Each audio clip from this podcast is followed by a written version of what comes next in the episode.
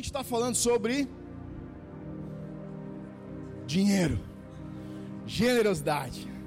E a gente vai falar um pouquinho mais, é uma série de três domingos, hoje a gente está no segundo domingo, se tudo der certo, eu vou conseguir terminar a parte do segundo domingo, semana passada deixei pela metade. E eu quero começar lendo o mesmo capítulo, o versículo que eu li na semana passada, porque a gente precisa começar a entender o que realmente o reino fala de dinheiro. Porque nós temos uma mentalidade muito de serviço e pouco de generosidade. Então eu quero que você abra Apocalipse capítulo 21, e a gente vai ver dois ou três versículos juntos, porque eu quero que você comece a entender quanto o reino realmente está falando de generosidade. Apocalipse capítulo 21, versículo 18. Nós muitas vezes, muitas vezes temos uma mentalidade de que dinheiro não tem nada a ver com reino. Dinheiro tem tudo a ver com reino. Olha o que diz Apocalipse no versículo 18, desse capítulo 21. A estrutura da muralha, isso aqui está falando da Nova Jerusalém, da cidade celestial, que um dia vai vir para a terra. Olha o que diz aqui. A estrutura, quando você fala, sabe quando você olha para um muro, o que, que você não vê no muro? A estrutura, o fundamento, a viga fundamental. Embaixo dessa viga tem pedras, tem ferro, tem cimento. O que tem no fundamento do muro da cidade de Jerusalém é jaspe. A cidade é de ouro puro, semelhante a um vidro límpido. Os fundamentos da muralha da cidade estão adornados de toda espécie de pedras preciosas. O primeiro fundamento é jaspe, o segundo, safira, o terceiro, calcedônia, o quarto fundamento, esmeralda, o quinto, sardônio, o sexto, sárdio, o sétimo, crisólito, o oitavo, de berilo, o nono, de topázio, o décimo, de crisólito crisópraso, o undécimo de jacinto, o duodécimo de ametista. E as doze portas são de doze pérolas. Sim, a porta é do tamanho de uma pérola. Ou melhor, a pérola é o tamanho da porta. Ela é gigante. Uma pérola é o tamanho de uma porta. Você imagina a ostra que fez essa, essa pérola existir. A praça da cidade é de ouro puro como vidro transparente.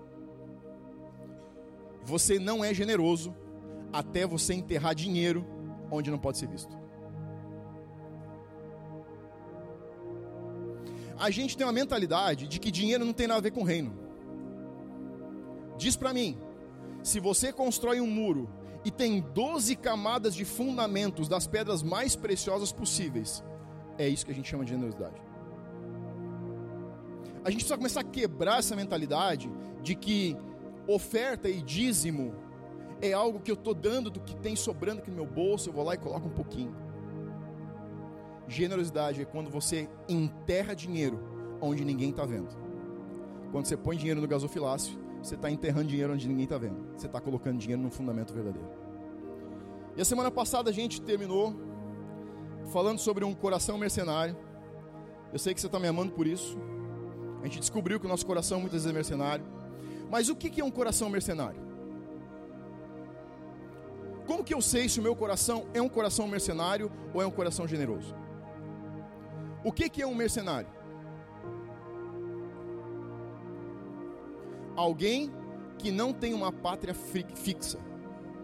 Mercenário é um soldado que trabalha pelo dinheiro e não pela causa. Mercenário é um soldado como outro soldado, mas ele não tem fidelidade, ele não está conectado à causa ele está conectado a só o que ele recebe como resultado pelo seu serviço prestado. Então, quando você oferece dinheiro para esse soldado, ele trabalha para você. Mas se o teu vizinho oferecer dinheiro para ele do reino do lado, ele vai trocar de lado porque ele vai ganhar mais do outro lado.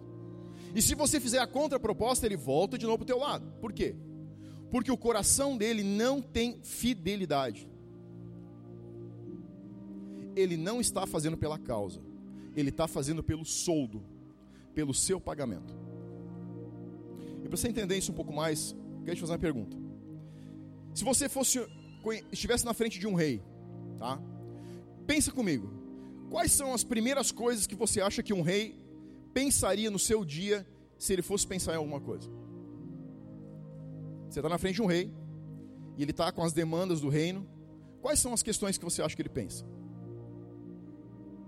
Segurança do seu reino? Sim. Expansão? Sim. Que mais? Vamos lá. Alianças com outros reis, com outros reinos. O que mais? O que você pensaria se você fosse um rei? Agora pensa comigo. O que um plebeu pensa? Que mora lá na beiradinha do reino, do, quase do outro lado do rio, fora dos muros da cidade. O plebeu pensa no café, no almoço e na janta. E ele vai dormir de noite pensando no café da manhã. Quando Jesus disse que o reino de Deus estava chegando, a gente pega o reino e adultera o principal pensamento fundamentado no reino. E o fundamento do reino não é comida nem bebida. Romanos 14, 17 diz que o reino de Deus é não é comida e bebida, mas é justiça, paz e alegria no Espírito Santo. São coisas completamente diferentes do que necessidades básicas sendo supridas. Eu tenho o coração mercenário quando eu estou mais preocupado com o que eu vou comer, beber e vestir do que a minha fidelidade e lealdade com o reino que eu estou implantando na terra. Eu sei que eu tenho um coração generoso quando eu consigo tirar minha preocupação do café, do almoço e da janta e colocou na causa. Um soldado que é mercenário troca de lado se a coisa fica feia. Alguém que é generoso continua no seu lugar, independente de como as coisas estão, porque ele está lutando pela causa mais do que pelo soldo. A gente precisa entender que colocar o coração no reino de Deus significa colocar ele em primeiro lugar, como a Bíblia diz. Mas não só de palavras, mas de coração principalmente. Alinhar o nosso coração, o que a gente, a gente sente, o que a gente está pensando, o que a gente quer fazer. Porque muitas vezes o nosso até o nosso bolso está convertido, mas o nosso coração não está porque ele não está conseguindo colocar o reino em primeiro lugar. A gente está focado demais naquilo que a gente precisa. E todos nós temos necessidades. Você tem as suas, eu tenho as minhas. O que Jesus está dizendo é que as minhas necessidades serão supridas à medida que eu consigo converter o meu coração e não só as minhas ações. Alinhamento de corpo, alma e espírito, pensamento, emoção e sentimento. O coração generoso consegue colocar o reino em primeiro lugar, porque ele está mais preocupado com o que o Senhor quer do que com ele que ele precisa. Muitas vezes a gente está preocupado demais com as nossas necessidades, porque o nosso olhar é natural demais e espiritual de menos.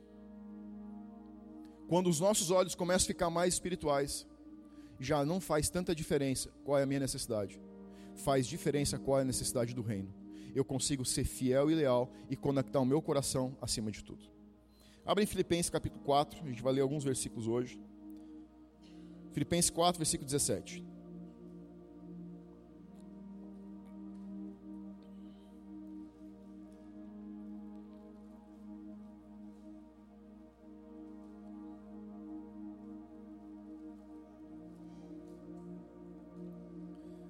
Filipenses 4, 17.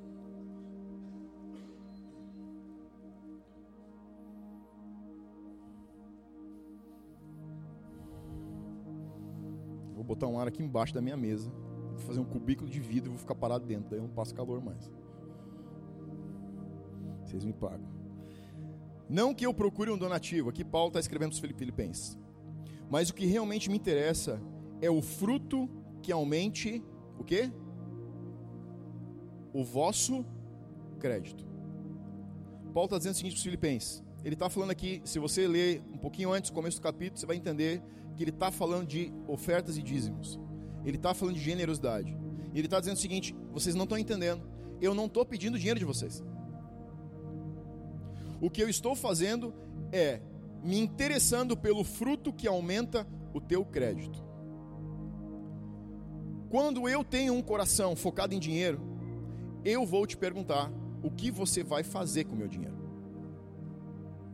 Quando eu tenho um coração generoso, a minha pergunta é: qual o crédito que vai me ser creditado, ou que vai me ser creditado como resultado da semente que eu estou pondo na terra. Sempre que a Bíblia fala de dinheiro, ele está falando de semente. Porque você não consegue Perdão. Você não consegue ter fruto sem se desprender da semente. Você não consegue ter fruto de uma semente enquanto você tem a semente no seu bolso. Enquanto ela está guardada no salão. Enquanto ela está depositada no lugar de sementes.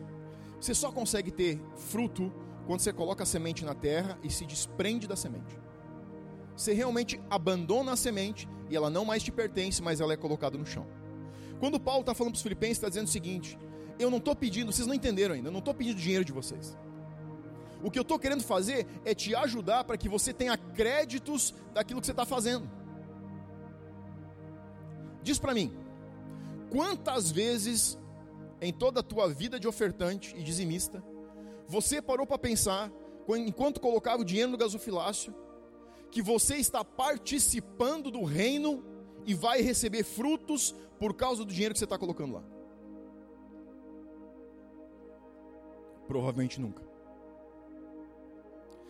Nós entregamos os dízimos as ofertas, mas sem o senso de propriedade do que realmente essa ação é. Paulo está dizendo para os filipenses: enquanto você está mandando donativos, você se torna participante dos frutos que esse ministério vai produzir. Em outras palavras, você vai ter resultados na tua vida, porque você está colocando uma propriedade que Deus te deu dentro do reino, porque o reino é fundamentado em riqueza. Se Deus te deu condições de dar uma oferta e um dízimo, é porque Ele está te dando uma oportunidade não de ter mais, mas de semear mais. O dia que eu entendi que oferta e dízimo é participação e não donativo, a minha vida de ofertar mudou.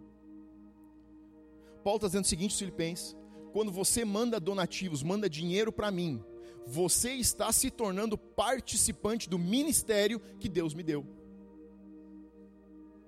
Talvez você não possa ser um missionário na Índia. Essa semana eu recebi uma carta de uma amiga nossa, que é missionária na Índia, Sandra, alguns conhecem. Ela trabalha dentro de um leprosário. Sabe como que ela evangeliza? Ela vai no leprosário, ela pega o dinheiro, compra medicamentos, ataduras, ela é uma enfermeira, vai num leprosário e remenda as pessoas do leprosário. Você tem que ver as experiências que ela conta. O nosso primeiro projeto missionário é mandar uma ajuda para ela. Amém? Porque quando a gente manda donativos para quem está no ministério, você se torna creditário, você tem direito ao crédito do que aquele chamado está fazendo na terra através do reino é muito diferente do que entregar dinheiro para a igreja. É se tornar, ter a oportunidade de participar do que o reino está fazendo enquanto você está vivendo. Os filipenses não entendiam, e eles estavam pensando que eles estavam mandando dinheiro para Paulo, e Paulo precisa alertar eles dizendo o seguinte: não, você não está mandando dinheiro para mim, você está mandando semente que eu vou plantar e quando ela gerar uma árvore e começar a botar fruto, o fruto pertence a você. Quando você sustenta ministério, quando você põe o teu dinheiro, você não está dando o teu dinheiro, você está mandando semente e o fruto da semente retorna como galardão porque você fez isso. Coração generoso entende que ele está colocando semente e ele coloca a medida que ele pode, não a medida que ele quer. Todo fruto gerado por aquilo que nós investimos no reino financeiramente nos é acreditado. E é interessante que, de tudo que Deus fala na Bíblia, a única coisa que ele diz assim: faça e me testa, é dinheiro. Ele não manda você testar na cura, não manda testar na oração, mas no dinheiro ele diz: põe e me prova, me testa, ele nos desafia.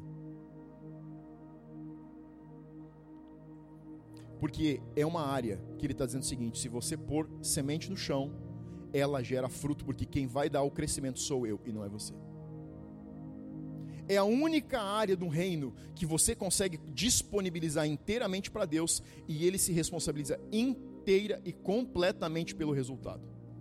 E pode ser que o resultado não seja mais dinheiro no seu bolso.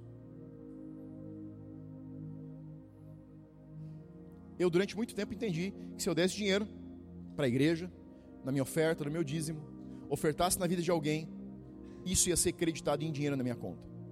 Isso é uma verdade, mas não é toda a verdade. Talvez você receba créditos monetários, mas talvez você receba galardão no céu, se você pudesse escolher qual você queria.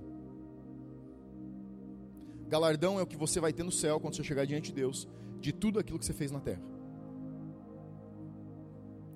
Talvez você passe a tua vida inteira ofertando e dizimando, e seja a tua maior prova de fé nessa vida. Porque você chega no final da vida e você vai, alguém te pergunta: "E aí, o que, que você viu acontecer com as suas ofertas?" Nada. Mas quando você chegar diante de Deus, Deus vai dizer: "Vem cá. Deixa eu te mostrar o que você construiu aqui em cima com aquilo que você pôs lá embaixo."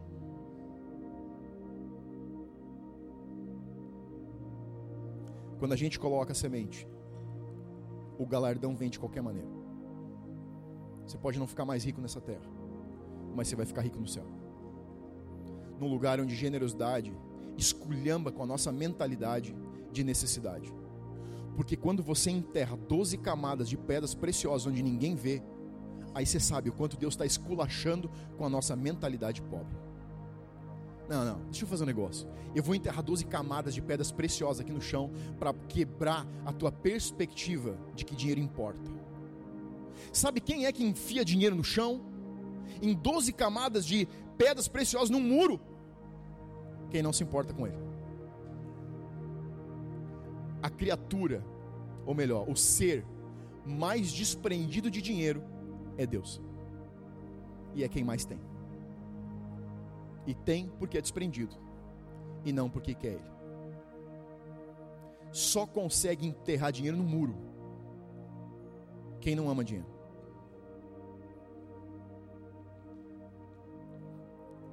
Respira aí. Aperta o cinto que a gente vai continuar. Você vai me amar, eu não vou gritar hoje. Abre em Hebreus capítulo 7. Encontrei um negócio aqui que é insano.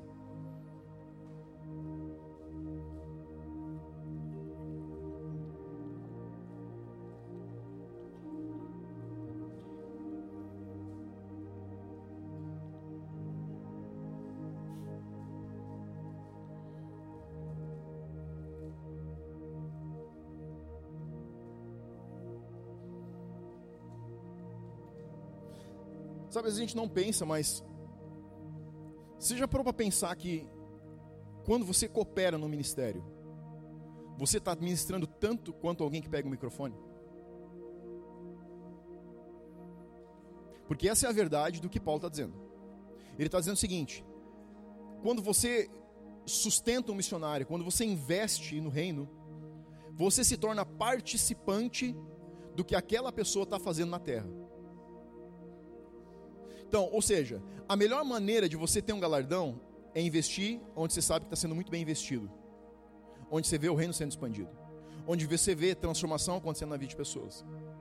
E eu diria, de forma muito simples para você, avalie muito bem onde você põe o seu dinheiro. Se você achar que a gente não está aplicando bem, não invista aqui. Não invista aqui. Só tenha certeza que você está investindo num lugar onde valores eternos são sustentados e não patrimônios. Eu não tenho a mínima expectativa de construir uma igreja. Eu quero alugar o máximo de prédio que eu puder. Porque eu sei que eu tenho sobra mais dinheiro para investir em pessoas.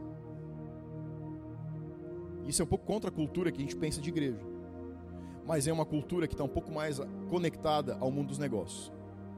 Grandes empresas, grandes corporações não constroem mais. Eles levantam investidores que constroem, eles alugam os prédios por 25, 30 anos.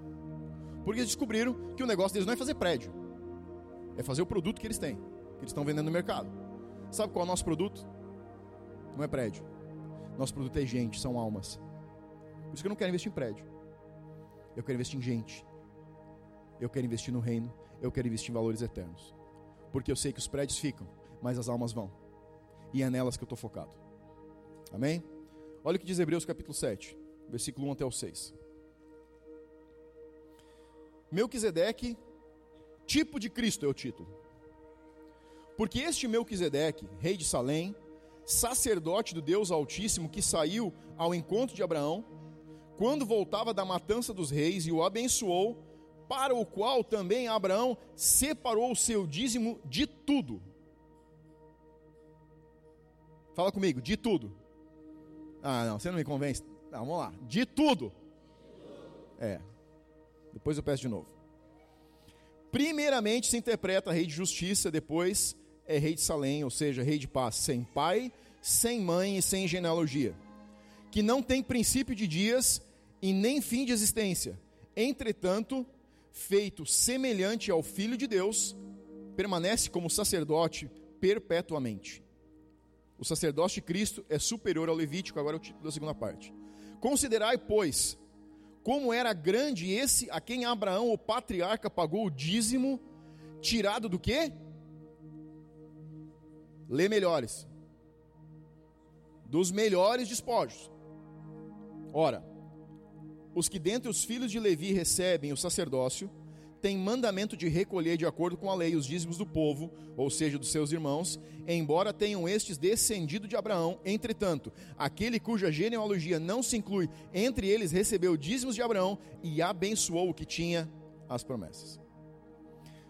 Abraão está saindo de uma temporada onde ele mata três reis, se associa com algumas pessoas e eles vão e atacam três reis, matam esses três reis, e na volta ele encontra Melquisedeque, um homem sem pai, sem mãe, sem genealogia sobre a terra, diz semelhante a Cristo. Na verdade, Abraão encontra Jesus nesse retorno. Quando ele encontra Jesus, se você desse de cara com Jesus, o que, que você dava para ele? O que, que você faria? Qual seria a tua primeira ação se você visse Jesus? Fala para mim, vamos lá, vamos brincar um pouco. As igrejas são muito sérias, vamos se divertir. Olha lá, o que, que você faria? O que, que você diria para Jesus se você visse ele de, assim, parado na tua frente, com aquela roupa branca, comprida, as mangas longas, sandália no pé? Ah, me ensina a ter um coração igual ao teu. Quem mais? Vamos lá, alguém mais?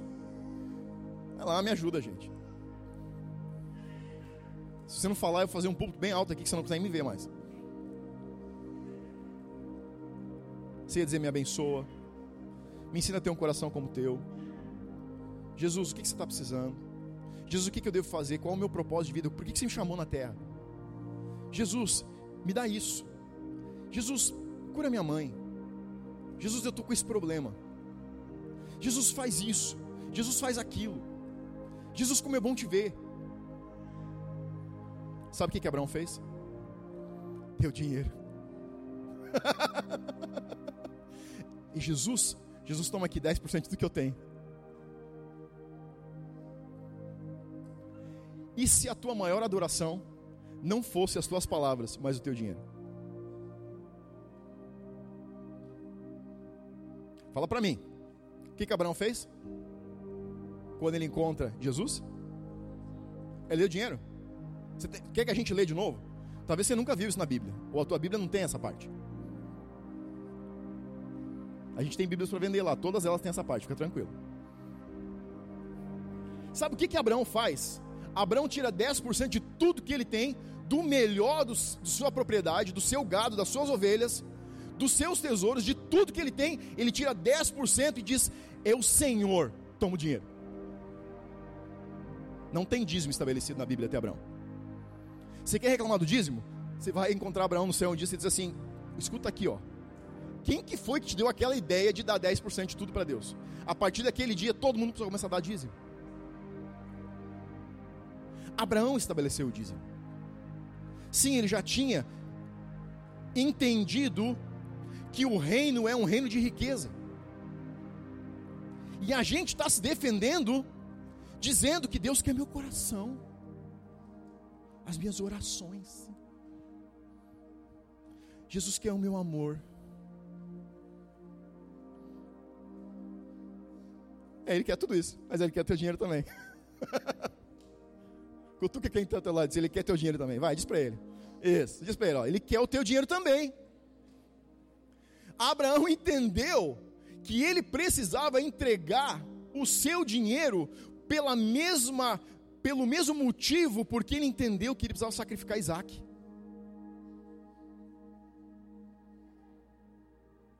Abraão entendeu. Eu preciso dar o que eu mais amo. Você sabe o que, que Abraão mais amava? Riquezas. É a promessa que acompanha Abraão desde que Deus chama ele. Abraão, sai de onde você está, vai para uma terra distante, eu te fazer muito rico, vou te prosperar sobre a terra, e a tua semente vai ser gigantesca. Nações vão nascer do teu sangue. Quando Deus fala, dá esse, essa promessa para Abraão, Abraão começa a amar isso de uma forma muito louca. Tanto que chega um dia que Deus diz assim: Vamos fazer um negócio legal aqui? Você mata o teu filho para mim? Abraão é testado duas vezes para entregar sua melhor semente duas vezes. E ele acerta as duas vezes. Deus testa Abraão.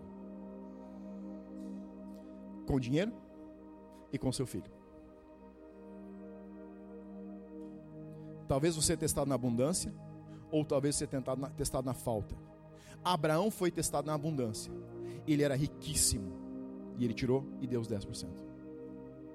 A viúva era pobre mas tirou e deu o seu melhor. Diz para mim, Jesus está na frente do gasofilácio com os discípulos e diz assim: ó, vamos lá, vamos lá ver o pessoal entregar oferta. E aí tá todo mundo colocando oferta, oferta, oferta, oferta, oferta, oferta. Vem uma viúva e Jesus disse que ela colocou do que lhe faltava. O que que lhe faltava? Dinheiro, capital. E Jesus honrou a atitude dela, ele disse, ela deu não do que sobrava, ela deu do que ela não tinha, do que lhe faltava. Ou seja, ela já não tinha e ela tirou mais um pouco, porque o reino para ela ainda estava em primeiro lugar.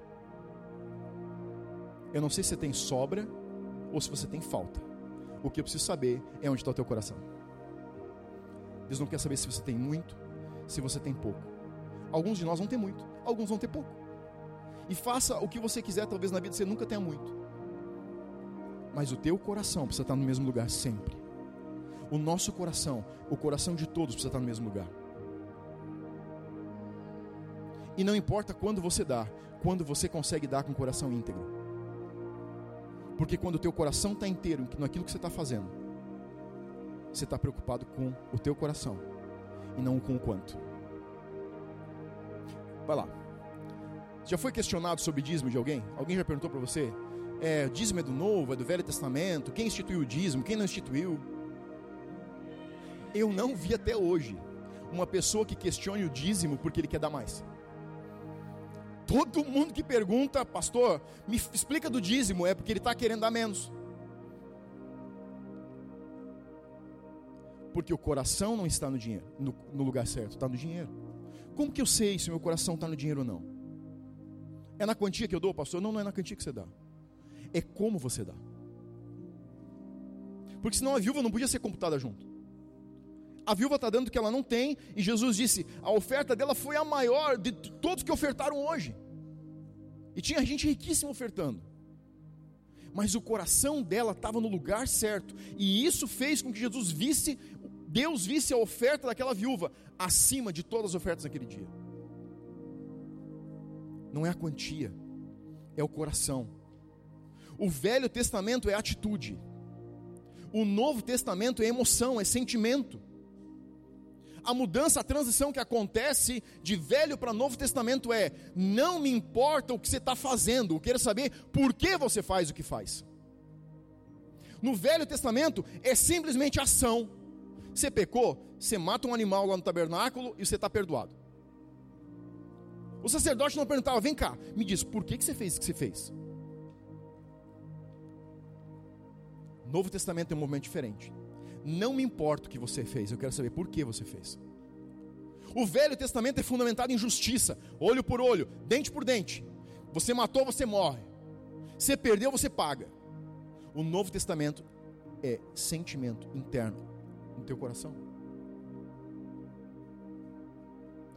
Um mover antigo e velho que não tem poder perde por uma aliança maior. Esses versículos que a gente estava lendo aqui, tem um segredo Incrível. Volta lá. Eu vou ler para você entender o que eu estou dizendo. Volta na segunda parte.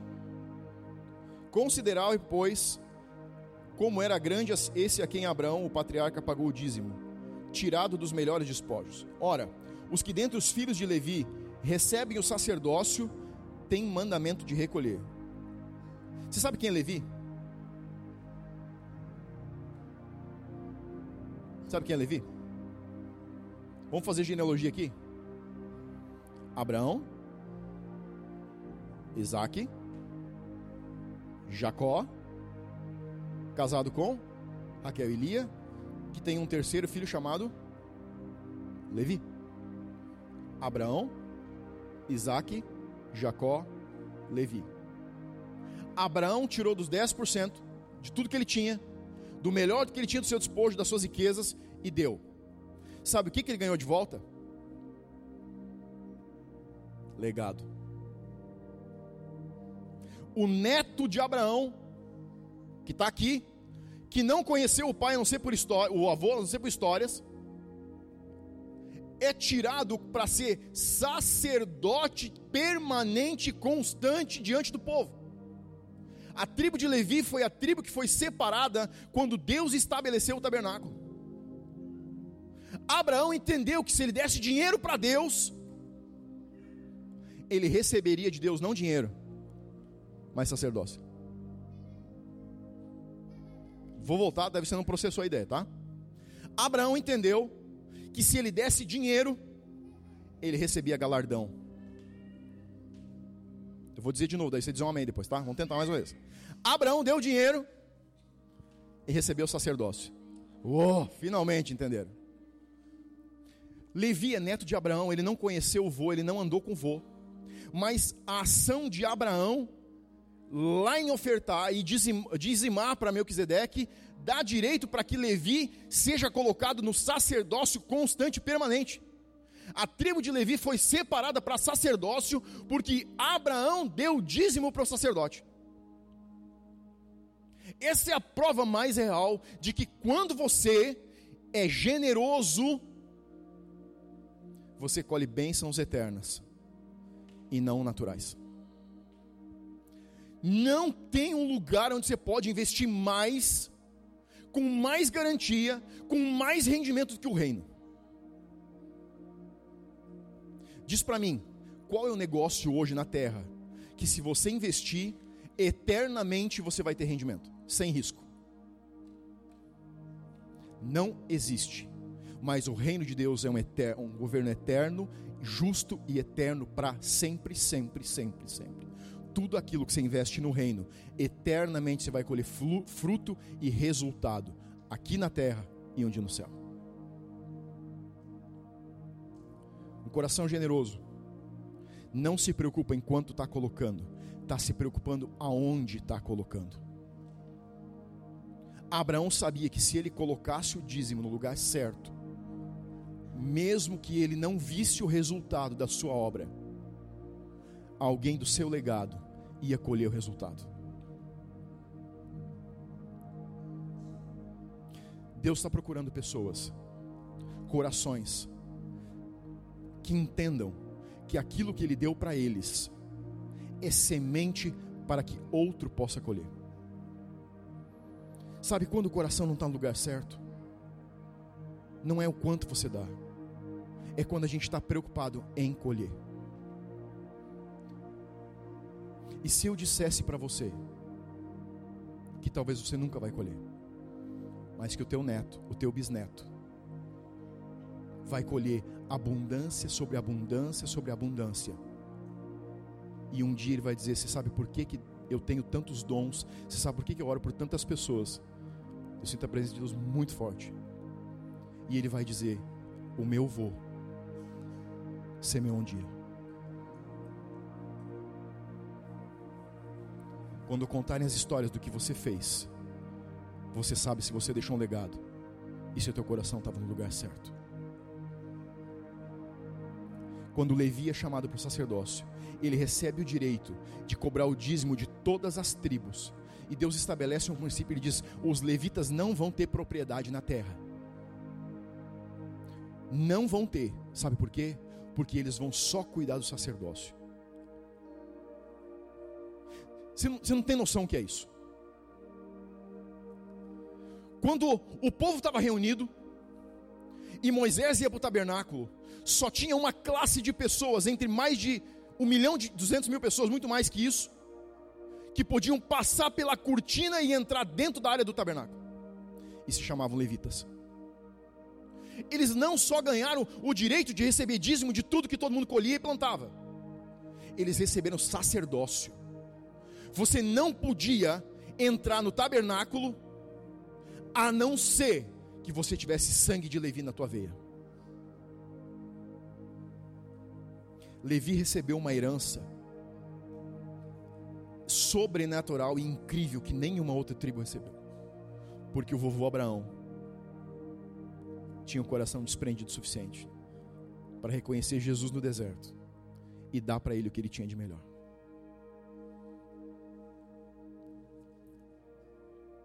A gente já está acabando.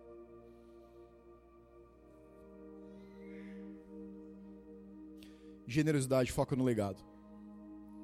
Dinheiro foca no resultado. Você não vai conversar com ninguém que pegue o seu dinheiro, que seja inteligente e invista em negócios que não podem ter sucesso. Mas legado talvez seja algo que você não pode ver hoje. E talvez você nunca veja. Mas legado é galardão. E talvez o teu neto, teu bisneto, não sei quem, vai colher daquilo que você está dando.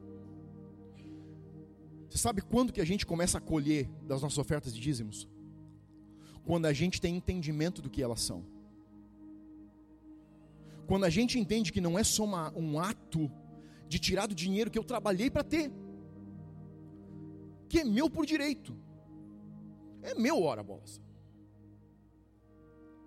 Mas quando eu entendo que eu não tenho dinheiro porque é meu direito, mas que Deus está me abençoando para que eu abençoe, aí você está entendendo que é legado. Nós fomos chamados para abençoar a terra, produzir transformação, plantar o reino, produzir mudança.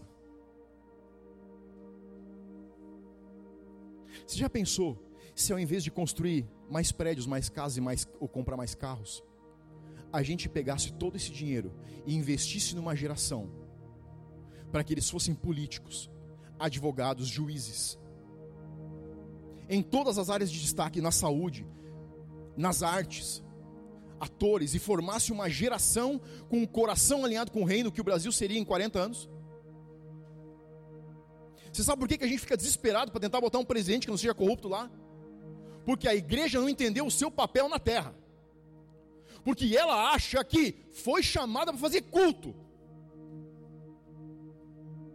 A igreja foi chamada para produzir transformação. Se ela não produz transformação, não está cumprindo o papel básico que ela recebeu sobre a terra. Quando Deus disse para Moisés: Você vai entrar na terra de Canaã, e o que vocês vão fazer é passar o fio da espada, homem, mulher e criança, e vão dominar as cidades. Ele estava dizendo: Eu quero que Israel produza transformação na terra. Que foi a mesma informação que ele deu no jardim do Éden. Estou te colocando aqui Agora você enche a terra, multiplica a tua semente. Eu quero ver que você tenha filhos. Vamos lá, vamos botar filho no mundo. Mas para que você governe e domine a terra. Quando termina em Apocalipse, diz que a volta de Jesus é o estabelecimento de um governo justo, reto e eterno sobre a terra. Onde é que a gente está falando de culto? De conferência? De workshop? A gente está falando de transformação. Esse é o chamado da igreja. Transformar. Levantar uma geração que consiga pisar no nosso teto e construir mais alto. Muitas vezes o que a gente quer é uma geração que fique com o que a gente deixa. Isso é menos que o mínimo. Ontem estava em casa. O Lucas disse: Pai, sentou na cozinha no chão. Disse, pai, olha o que eu achei aqui. Ele estava fazendo devocional dele. Sentou e disse, deixa eu ler para você. Aí eu estava lá fazendo o que um homem não deve fazer, que é lavar louça. Porque Deus não fala com os homens lavando louça. Certo? Amém? Pelo menos não comigo. Tô brincando. Eu tô lavando a louça. E ele senta no chão da cozinha e diz: Pai, deixa eu ler um negócio para você. E ele está lendo sobre Estevão. E aí a gente percebe se o coração da gente está no lugar certo.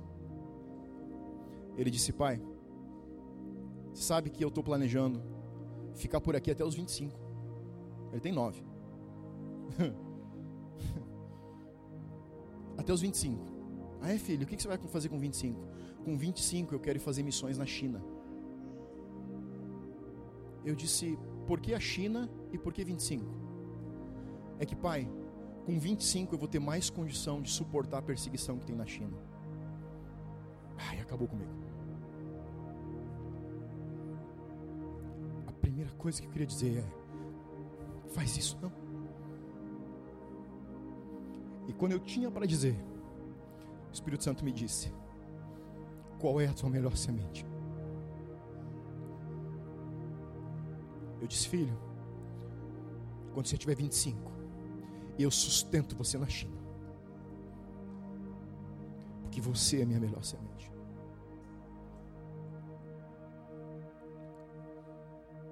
Você pode deixar dinheiro, mas você pode deixar um legado. Mas você tem que mudar a tua mentalidade. Deus te abençoou para você abençoar, não para reter. Você só é generoso quando você enterrar onde ninguém vê. Quando a honra não foi mais sua, você está entendendo o que é o reino de Deus. Porque um dia Deus pegou do seu melhor, que foi seu filho, ele disse: Alguém de nós precisa descer lá. E o que tinha de melhor para vir era Jesus. Porque a Bíblia diz ele pouparia a nós, se não poupou seu próprio filho.